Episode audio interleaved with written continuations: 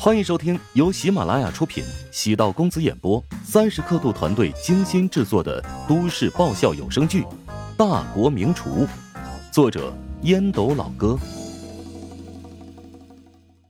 第四百三十九集。一觉醒来已经是七点半，童话慌忙的洗漱，甚至连妆都没来得及化，匆匆赶往工作的幼儿园。运气不错。差三分钟就迟到，更换上幼儿园统一的服装，来到校园门口之前，迎接家长和小朋友。班上的小朋友遇到童话，会开心的喊一声：“唐老师好！”童话微笑着与他们挥手，执勤完毕，返回教室。生活老师给小朋友们开始分发点心和牛奶。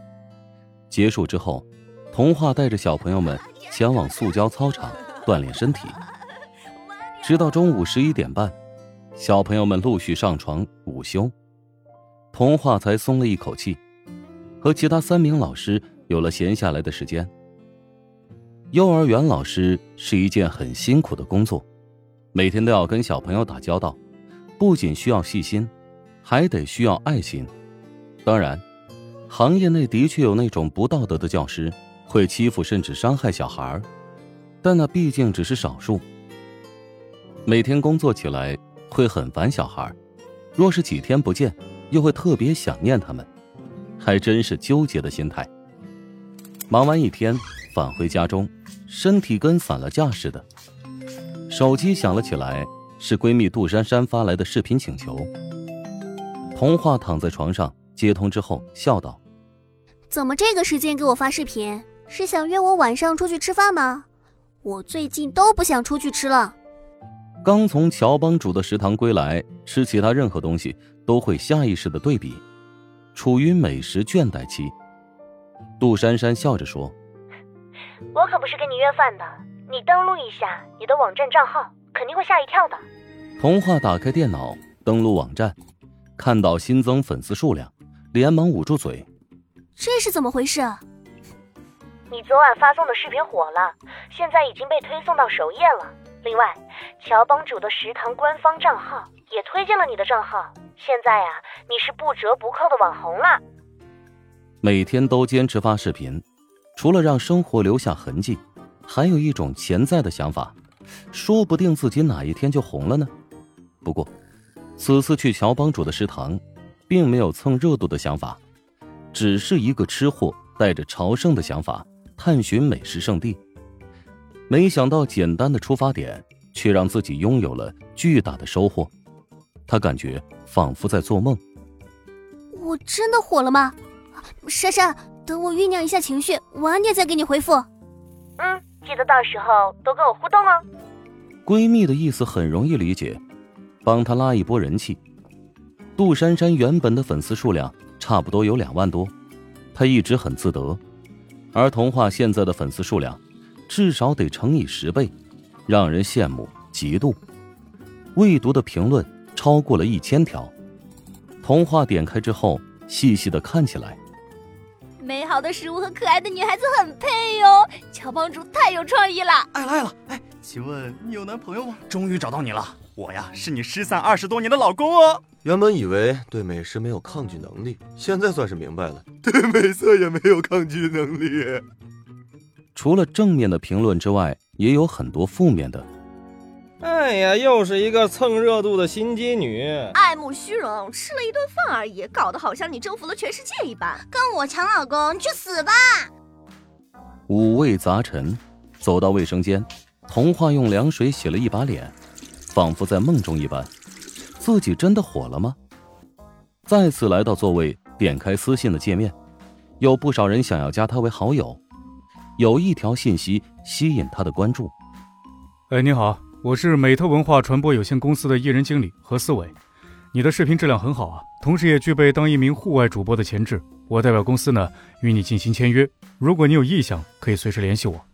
我的电话号码是。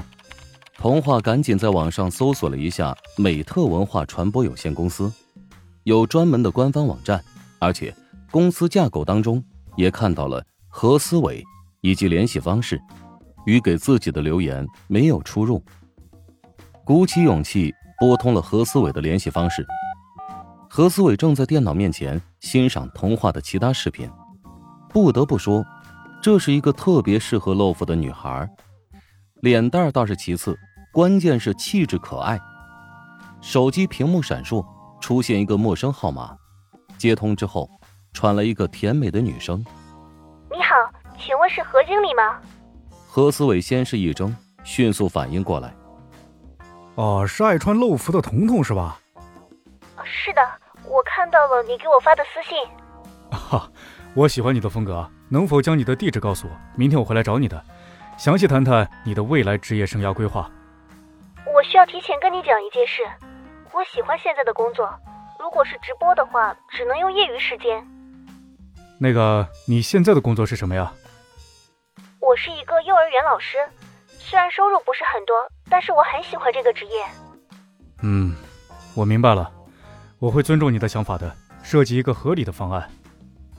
晚点我会将地址通过站内私信发给你。童话心情一松，挂断童话的电话，何思伟的心情挺不错。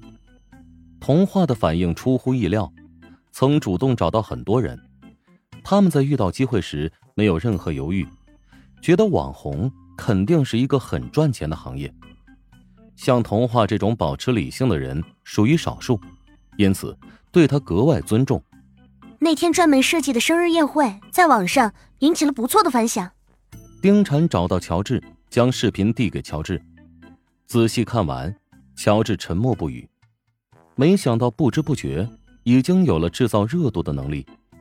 给童话设计生日宴会，其实呢就是大脑一热。没想到，童话剪辑了视频，丁婵自然的转发，因为内容能够引起极度舒适的效果，在各大视频网站引起了很高的热度。嗯，我现在是明白为什么你那天花费那么多心思了，一切又都在你的掌控之中吧。丁婵满是崇拜的望着乔治，乔治大脑一片空白，不知该如何回答丁婵。他要说这是一个巧合吗？这么说会不会显得很没有内涵？不如索性认了。童叶的形象很符合我食堂的形象，青春活泼可爱，整个视频呢有一种温暖的感觉。更重要的是，引起了很多女孩的少女心。要知道。现在女生群体更喜欢自我标榜为吃货，你这次成功营销，俘获了一大批女粉丝呢，其中有很多都是从这个网站过来的二次元少女。丁婵兴奋地分析着，校花今天的话有些多呀。嗨，其实我做了一件很微不足道的事情，厚脸皮微燥，努力表现的云淡风轻。丁婵继续再夸下去，自己恐怕要飘了。本集播讲完毕，感谢您的收听。如果喜欢本书，请订阅并关注主播。喜马拉雅铁三角将为你带来更多精彩内容。